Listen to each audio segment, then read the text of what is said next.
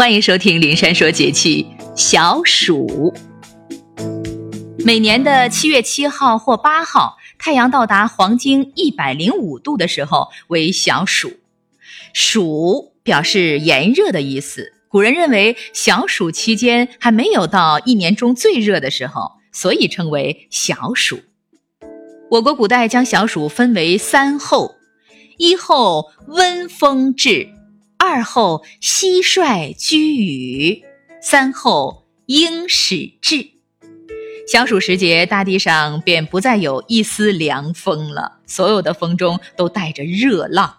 《诗经·七月》中描述蟋蟀的字句：“七月在野，八月在雨，九月在户，十月蟋蟀入我床下。”文中所说的八月，即是夏历的六月。也就是小暑节气的时候，由于炎热，蟋蟀离开了田野，到庭院的墙角下避暑热。在这一节气当中，老鹰因为地面气温太高，而在清凉的高空中活动。小暑前后，华南西部进入暴雨最多的季节了。常年七八两月的暴雨天数可占全年的百分之七十五以上。在地势起伏较大的地方，常有山洪爆发，甚至会引起泥石流。但是在华南东部，小暑以后，因为常受副热带高压控制，多连晴高温天气，开始进入伏旱期。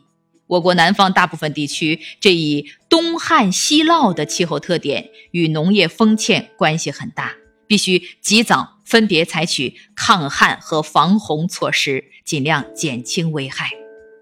而雷暴更是一种剧烈的天气现象，常常与大风暴雨相伴出现，有时还有冰雹，容易造成灾害，更需要注意防范。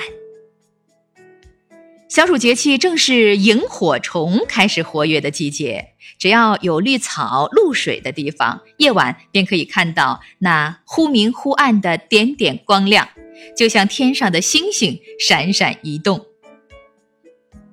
这个时候，我国大部分地区也都在忙于夏秋作物的田间管理。正因为是忙季，我们更不能忽略对身体的养护。在老子的《道德经》当中有云。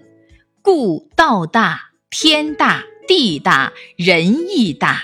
狱中有四大，而人居其一焉。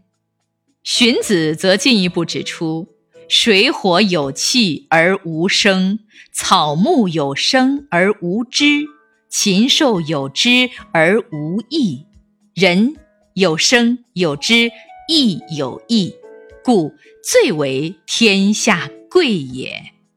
所以，所以我们要珍惜生命，爱惜身体。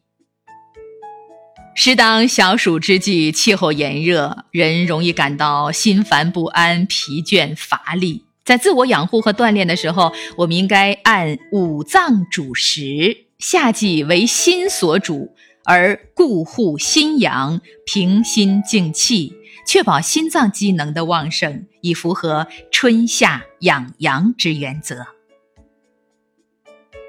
夏季又是消化道疾病多发的季节，在饮食调养上要改变饮食不节、节制的节，饮食不节、清洁的节，饮食偏嗜、嗜好的嗜，这样的一些不良的习惯。啊，饮食应该以适量为宜，过饥则摄食不足，化元缺乏，而致气血不足，引起身体倦怠消瘦，正气虚弱，抵抗力也降低，激发其他的病症。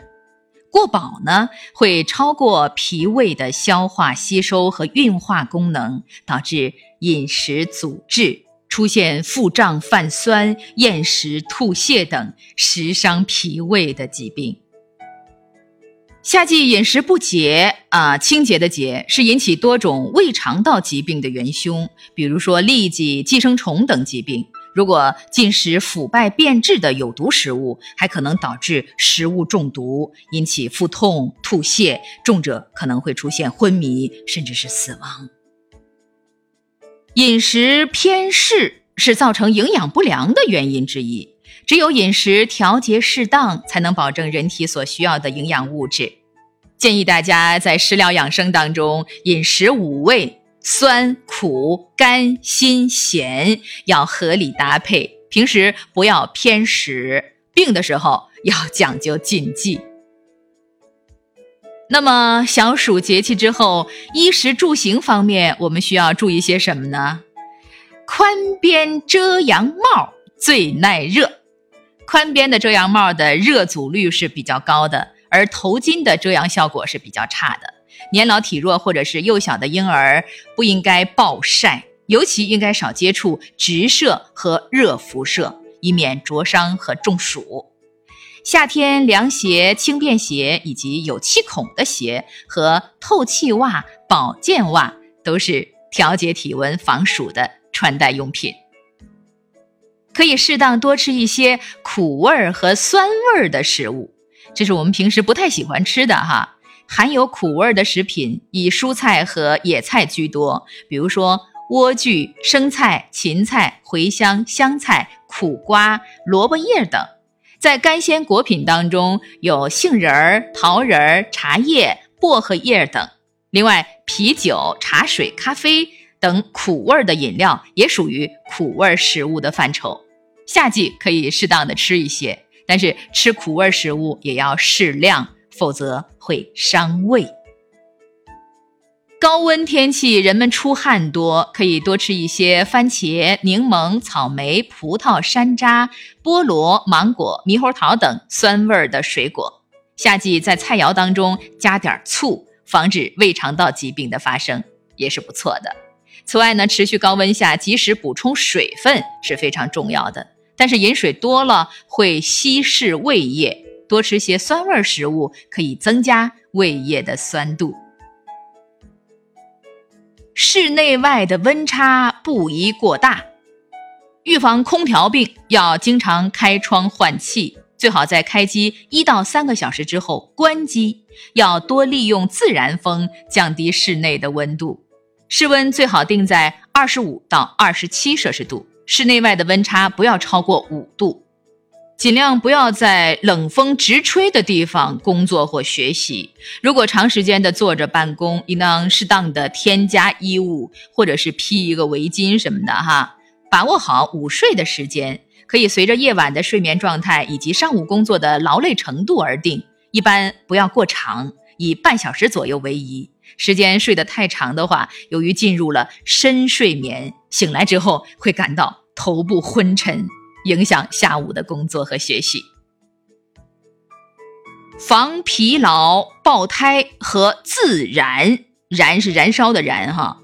夏季呢是容易引起困倦和疲劳的季节，驾驶员疲劳的时候，判断能力会下降，反应迟钝和操作失误会增加，严重的时候会失去对车辆的控制能力，非常的危险。